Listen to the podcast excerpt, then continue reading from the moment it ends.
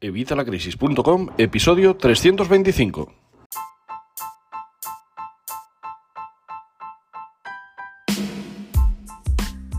Hola, buenos días, buenas tardes o buenas noches. Bienvenido una semana más, un día más, un miércoles más a evitalacrisis.com. Soy Javier Fuentes y hoy te voy a hablar de gestión pasiva y de gestión activa. Vamos a ver cuál es la mejor, vamos a ver cuál es la que más te interesa, vamos a ver cuál te recomiendo y te voy a explicar los motivos de todas estas explicaciones. Vamos a ver sus diferencias, vamos a ver todo. Vamos a entender todo sobre la gestión pasiva y la gestión activa. Pero antes, como siempre, ya sabes, evitalacrisis.com, cursos y recursos de educación financiera y finanzas personales, donde vas a encontrar todo lo necesario para mejorar tu economía familiar y la de tu negocio. Vas a aprender a hacer presupuestos, vas a aprender a ahorrar, a invertir, a crear tu patrimonio. Vas a aprender a llevar un control de ingresos y gastos. Vas a mejorar, en definitiva, tu salud financiera. Todo esto lo tienes en evitalacrisis.com por 12 euros al mes. Además recuerda que estos son los únicos cursos y recursos que se pagan solos, porque si haces todo lo que te digo y te recomiendo en, los cursos, todo lo que te digo y te recomiendo en cada una de las lecciones, vas a poder ganar, ahorrar y, vamos, conseguir muchísimo más que estos 12 euros. Así que, ¿a qué estás esperando? Evitalacrisis.com, apúntate hoy mismo. Bueno, vamos con el tema de la gestión pasiva y de la gestión activa. Como dijo mi dermatólogo, vamos a ir al grano. Cuando la gente da sus primeros pasos tras tomar la decisión de meter el dinero en acciones o criptomonedas, tarde o temprano llega a los fondos de inversión. Y es cuando aparecen muchísimas preguntas. Una de las más frecuentes sería la estrategia de inversión. ¿Es mejor la gestión activa o la gestión pasiva? Bueno, pues en el episodio de hoy vamos a desgranar cada una de ellas. Vamos a ver qué las diferencia, vamos a ver en qué momento es más recomendable optar por una o por otra. Si ya me has escuchado o leído, sabes mi opinión, pero bueno, hoy te voy a dar los motivos. Lo primero de todo es saber qué significa inversión en gestión activa o pasiva. De forma genérica se pueden clasificar la, la manera de gestionar la cartera pues como una inversión activa o pasiva. La gestión activa pues sería aquella en la que las decisiones, de inversión perdón, se toman con un criterio propio, es decir, el equipo gestor del fondo decide en qué va a invertir en base a su opinión o a la información de la que disponga. La gestión pasiva, por su parte, lo único que busca es replicar un índice bursátil. Este índice se convierte en la referencia y su única estrategia es copiar, copiar, imitar el comportamiento. Ya que tenemos el significado claro, vamos a ver un ejemplo que siempre viene bien. Por ejemplo, imagínate el Nasdaq 100. Para el que no lo conozca, se trata de un índice bursátil con los 100 valores de las empresas tecnológicas más importantes que cotizan en la Bolsa de Nueva York. Pero vamos, en cualquier índice funcionaría totalmente igual. Un fondo de inversión de gestión pasiva lo que haría sería comprar acciones de estas 100 compañías que lo forman para conseguir replicar la rentabilidad del índice. Va a comprar más o menos de cada acción según el peso que tenga esta acción dentro de ese índice. Por otro lado, un fondo de gestión activa solo va a invertir en las empresas que, según su criterio, podrían ser más rentables, pero no en todas. Es decir, el objetivo de la gestión pasiva es replicar el índice, mientras que la gestión activa lo que busca es superarlo. Podemos decir que uno juega a empatar y el otro sale a ganar. Ahora más adelante vamos a ver si realmente gana. Pero esta es la idea.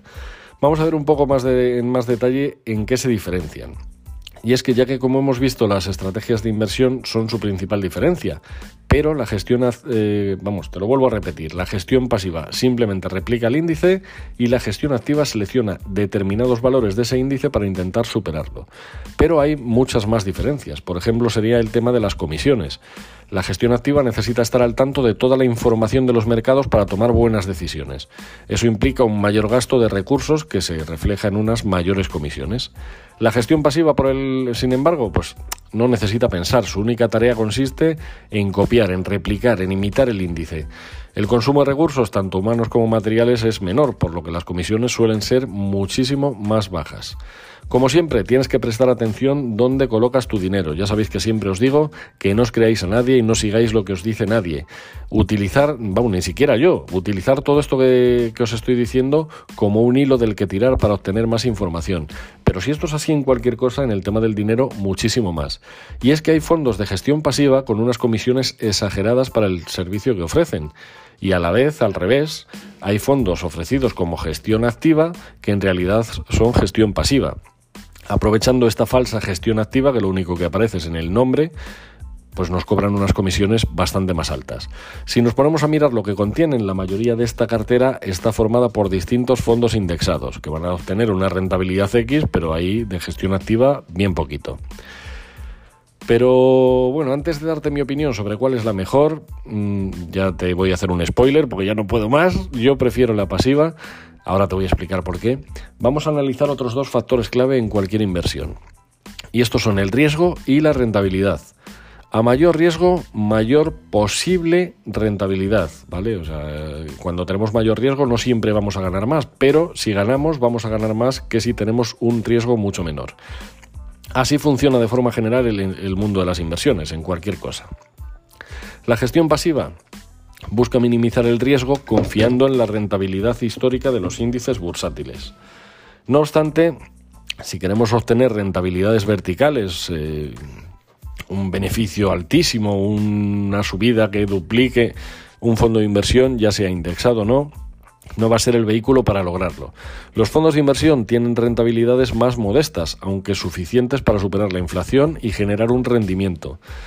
¿Por qué a mí me gustan los fondos de, inversión? Eh, madre mía, alfalfa. ¿Por qué me gustan los fondos de inversión? Porque me permiten dormir más tranquilo y no tengo que estar pendiente de los mercados cada día. Además son ideales para la gente que no tiene conocimientos en bolsa, porque como te digo, pues no tienes que estar pendiente del fondo de inversión. El fondo de inversión por sí mismo va a funcionar, ya sea gestión activa, en cuyo caso un equipo gestor va a comprar o vender las acciones en el momento que ellos determinen que sea el mejor, o un fondo de gestión pasiva que lo que va a hacer es replicar ese índice que sabemos que a largo plazo va a obtener una rentabilidad. Vamos a ver otro ejemplo. Si miramos una gráfica de la evolución del Nasdaq 100 a 5 años, por ejemplo, de 2014 a 2019, pasaría de, perdón, de 3.591 puntos el 17 de enero de 2014 a 6.601 5 años después. En 2020 tenemos el COVID y aún así ya hemos superado con creces esta caída. Por eso me he centrado en 2014 a 2019, pero puedes echar un vistazo a cualquier periodo y vas a ver el aumento de la rentabilidad en cualquier índice, no tiene que ser en el Nasdaq 100, en cualquiera. Recuerda de cualquier forma que rentabilidades pasadas no, no garantizan resultados futuros. Un fondo de inversión indexado que hubiera invertido siguiendo este índice habría conseguido una rentabilidad muy decente, o sea, casi se ha duplicado, como has visto. No suelen ser de cualquier forma iguales al índice, ¿vale? Pero se acercan bastante. ¿Y qué habría pasado si la gestión hubiera sido activa? Bueno, pues el porcentaje de fondos de gestión activa clasificados por categoría que no ha logrado superar el índice de referencia a 1, 3, 5, 10 o 15 años en Estados Unidos es más que elevado. Puedes comprobar eh, cómo de 10 a 15 años el benchmark, el benchmark, perdón, madre mía, mi pronunciación en inglés, termina ganando en la inmensa mayoría. Como mínimo, el 80%, y te estoy hablando del 80% de los fondos de inversión, no logran superar al índice. Esto te digo una vez más, no me creas. Puedes buscar en internet el estudio de SPIVA, S-P-I-V-A, donde se compara la rentabilidad de los fondos indexados contra los índices de referencia. La gestión pasiva se suele ver como algo mediocre, cuando en realidad acaba superando la mayoría de los fondos de gestión activa. El objetivo de la gestión activa es superar al mercado, pero casi nunca consigue el deseado beating the market.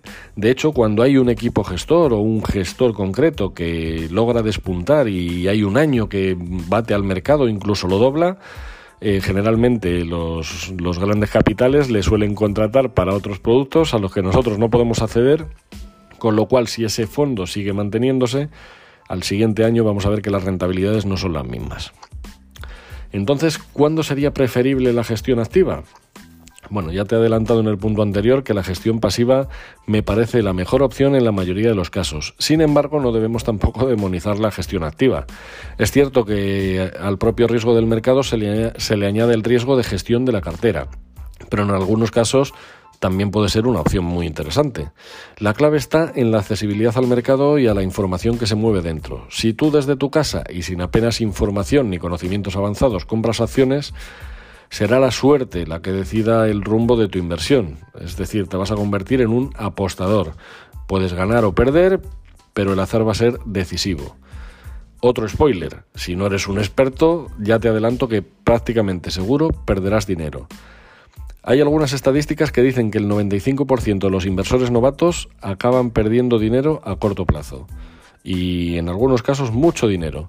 También tenemos a George Goodman, que es un famoso economista, inversor, autor del libro The Money Game, que dijo una frase que explica esto de una forma muy clara. Si no sabes quién eres, la bolsa es un sitio muy caro para descubrirlo.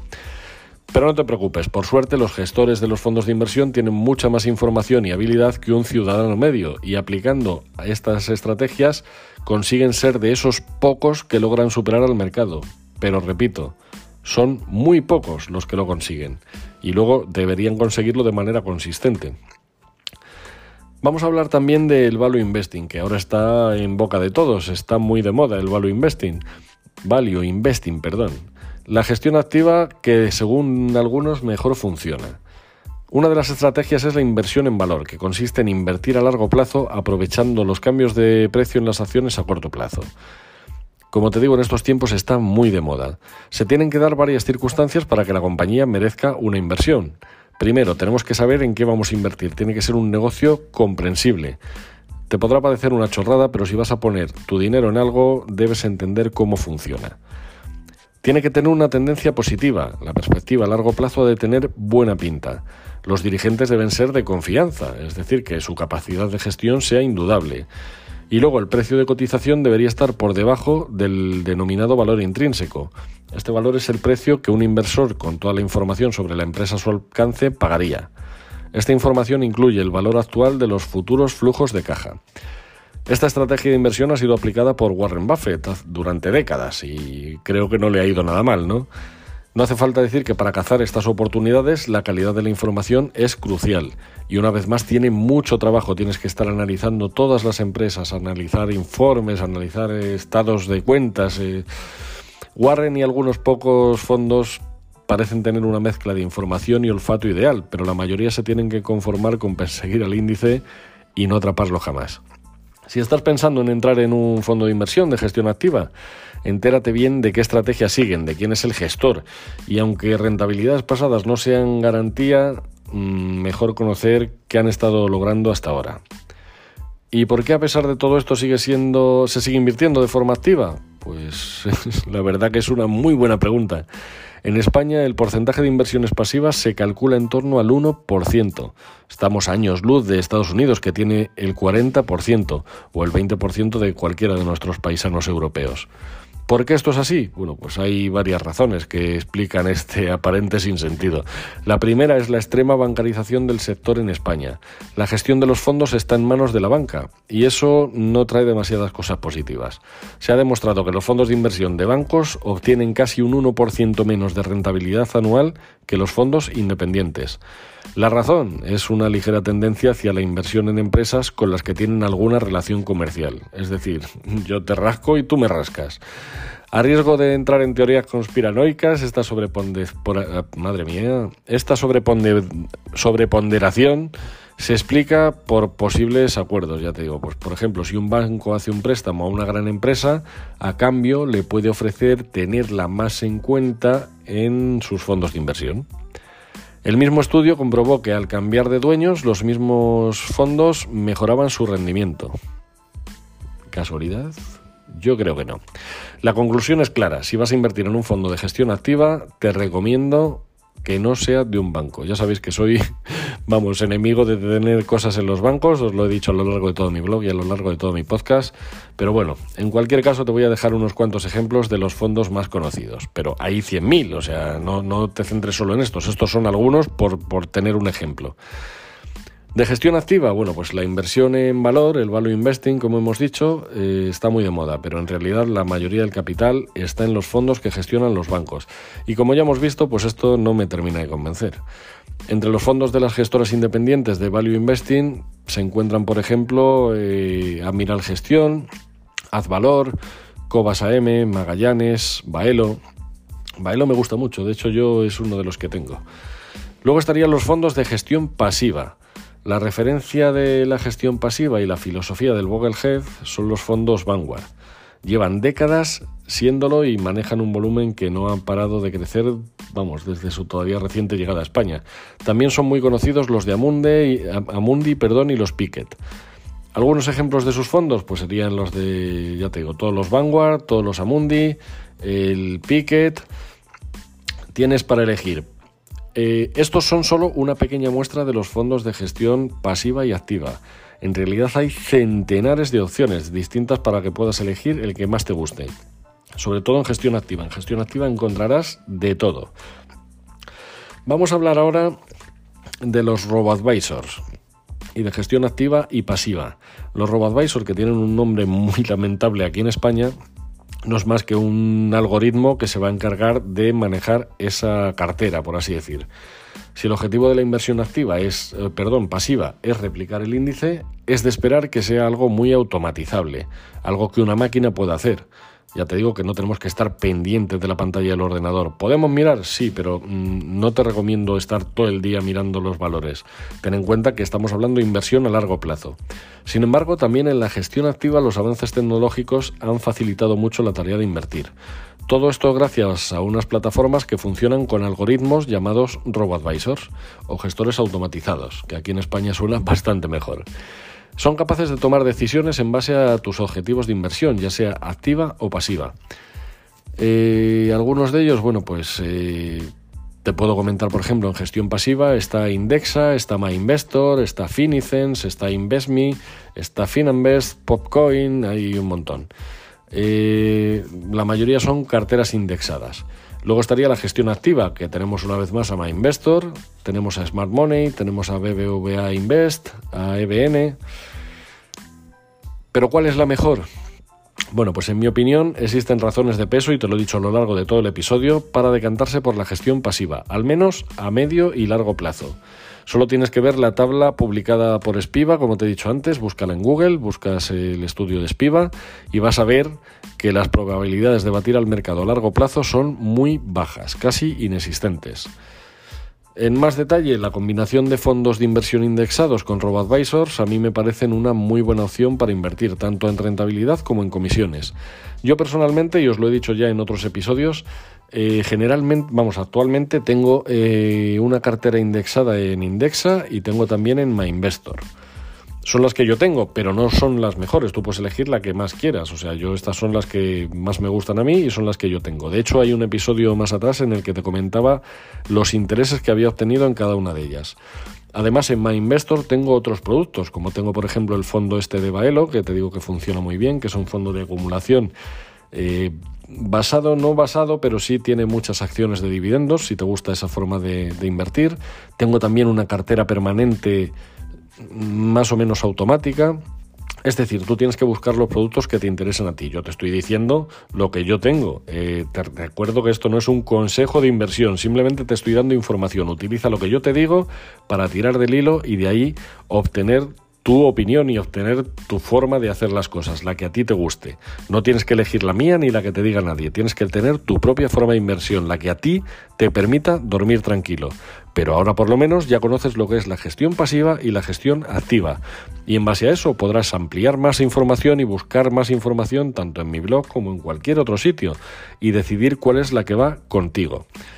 Espero que este episodio te haya gustado, espero que hayas aprendido mucho. Yo creo que esta es una pregunta que os va a ayudar a muchos, de hecho es una de las que más me llegan, así que pues pensé que tenía que hacer un episodio, era lo más inteligente, porque así pues cuando alguien me vuelva a preguntar le dirijo directamente al episodio y así puede obtener toda la opinión y vamos, todas mis explicaciones de por qué considero cuál es mejor o cuál es la que yo utilizo. Ahora, como digo siempre, la pelota está en tu tejado y tienes tú que decidir. Nada más, eh, muchísimas gracias por vuestras opiniones de 5 estrellas en iTunes, muchísimas gracias por vuestros me gusta y comentarios en YouTube, en Evox, en todos los sitios, muchas gracias por vuestros corazoncitos verdes en Spotify, muchas gracias por suscribiros eh, también en, en, todos los podcasters, en Spotify, en iTunes, en todos los sitios, por supuesto muchas gracias por suscribiros a evitalacrisis.com, recuerda 12 euros al mes, está regalado. Y muchísimas gracias en definitiva por estar ahí. Y recuerda que todo lo que te cuento aquí, si no tomas acción, no tiene sentido. Tener mucha información no vale de nada si luego al final no pasamos a la acción. Así que empieza a indagar, empieza a decidir cuál es tu mejor estrategia. Si tienes cualquier duda, ya sabes, evitalacrisis.com barra contacto y la vamos viendo en posteriores episodios. Y nada más, como siempre, nos escuchamos el próximo miércoles, igual que hoy a las 8 de la mañana. Que tengas una feliz semana y hasta el próximo miércoles.